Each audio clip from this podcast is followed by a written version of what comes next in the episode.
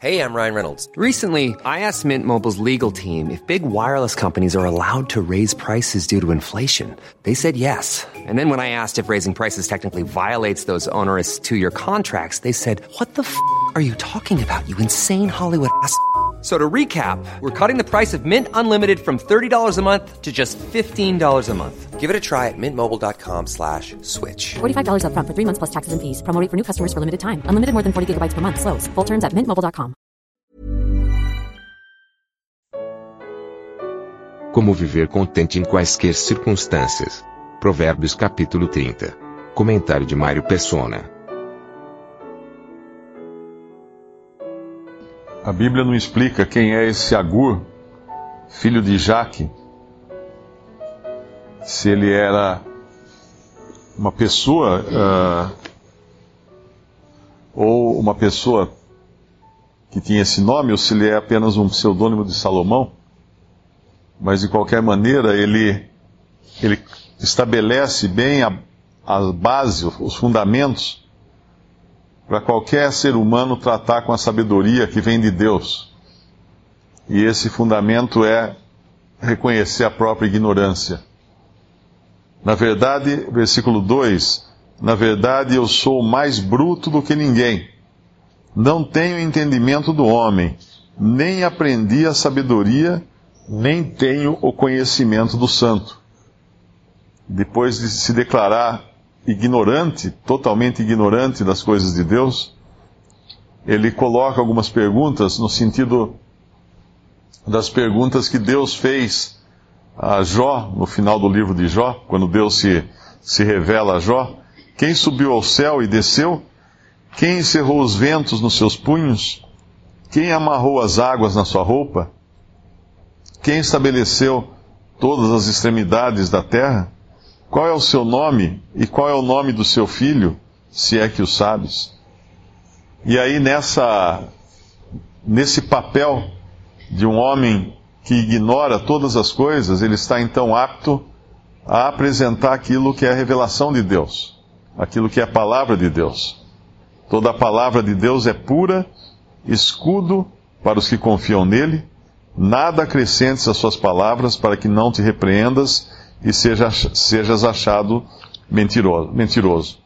E aí então, do versículo 7 em diante, ele traz sabedoria. A gente entende que é sabedoria para a vida do homem neste mundo, mas ainda assim sabedoria de Deus.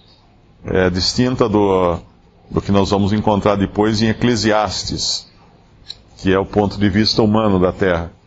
Mas aqui ainda é a sabedoria de Deus revelada a esse Agur, a esse mais bruto do que ninguém, mas sabedoria de Deus. Interessante que quando nós lemos Provérbios, lemos o Antigo Testamento, é sempre bom entender que era uma, um, uma, um patamar uh, que ainda não era o cristianismo. E aqui, quando fala duas coisas te pedi, não me negues antes que morra, afasta de minha vaidade, a palavra uh, mentirosa, não me des nem a pobreza, nem a riqueza. Mantém-me do pão da minha porção acostumada. E aí a questão seria: e se Deus me der a pobreza? Ou e se Deus me der a riqueza? É? Como, eu, como eu faria? Porque aqui ele está pedindo o meio termo: nem pobreza, nem riqueza. Mas qual é no cristianismo agora a, a posição do cristão em relação a isso? Eu creio que pode ajudar se a gente ler Filipenses capítulo 4 versículo 11. Não digo isto como por necessidade, porque já aprendi a contentar-me com o que tenho. Sei estar abatido e sei também ter abundância. Em toda maneira e em todas as coisas, estou instruído tanto a ter fartura como a ter fome, tanto a ter abundância como a padecer necessidade. Posso todas as coisas naquele que me fortalece esse o apóstolo Paulo mostrando uma experiência aqui que, que vai até além da, da experiência ali do, uh, de Provérbios, se é de Salomão ou, ou não, mas colocando-se numa condição que já ele não pede nem riqueza nem pobreza, uh, ele não, não pede, não, ele, ele deixa totalmente nas mãos de Deus. Ele deixa completamente nas mãos do Senhor. E ele vai ficar satisfeito com o que vier.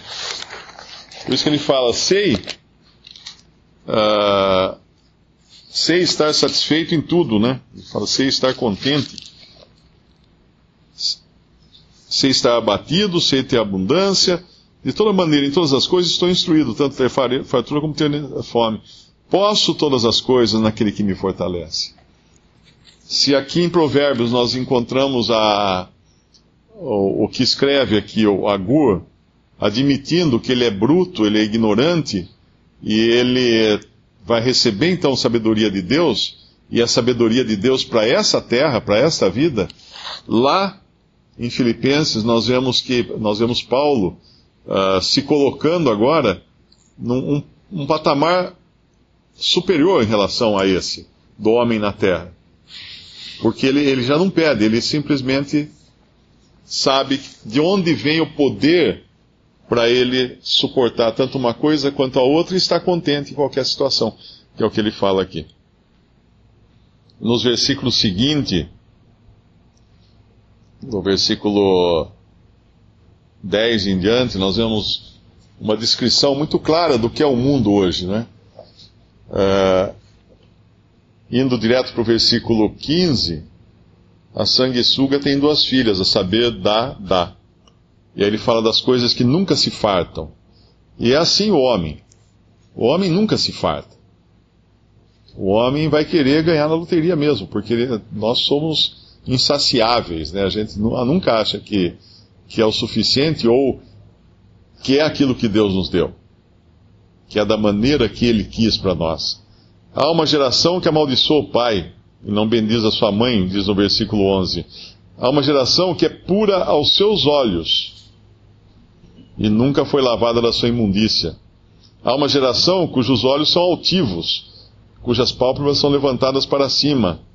Há uma geração cujos dentes são espadas e cujos queixais são facas para, consum para consumirem na terra os aflitos e os necessitados entre os homens. Que, que descrição melhor poderia existir para o ser humano? Nós, nós somos assim na nossa na nossa natureza. Nós não respeitamos as autoridades, as potestades, nós nos achamos puros aos nossos olhos, nós somos altivos e nós, nós queremos realmente consumir uh, dentes como espadas, né, que fala, queixais como facas. Queremos destruir, consumir, furar fila. Primeiro eu. É, esse é o sentimento do homem no seu estado natural. Tem dois versículos aqui que me, me ajudaram bastante. Um é o versículo 19, com respeito a,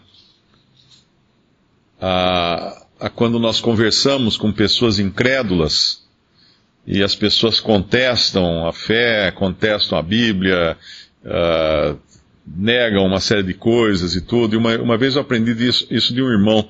Ele citou esse versículo aqui uh, três coisas que me maravilham e a quarta não conheço. Uma das coisas é a segunda, o caminho da cobra na penha. O que é a penha? É uma rocha lisa.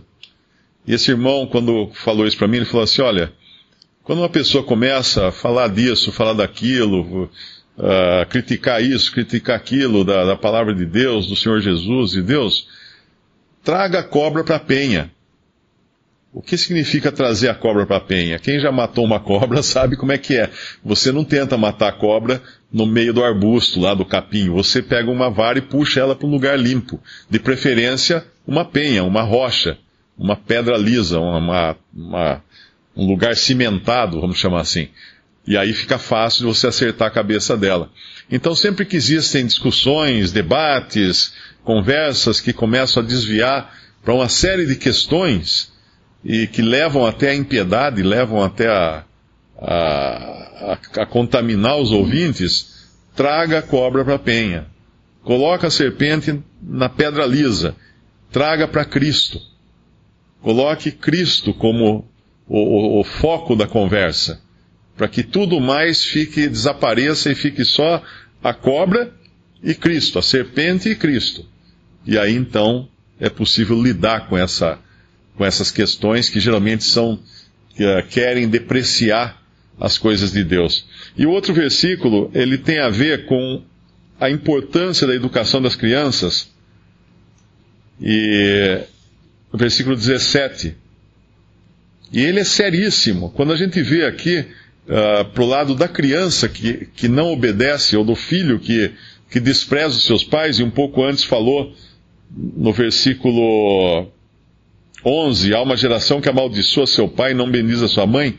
E aqui no versículo 17, os olhos que zombam do pai, ou desprezam a obediência da mãe, corvos do ribeiro os arrancarão, e os pintãos da águia os comerão.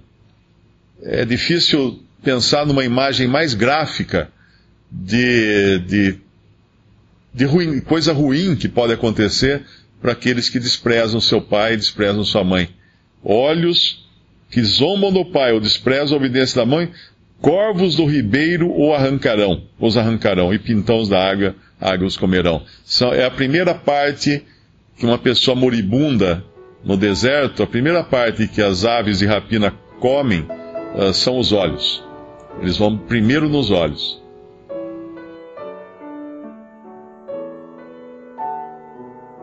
Visite respondi.com.br. Visite também 3minutos.net.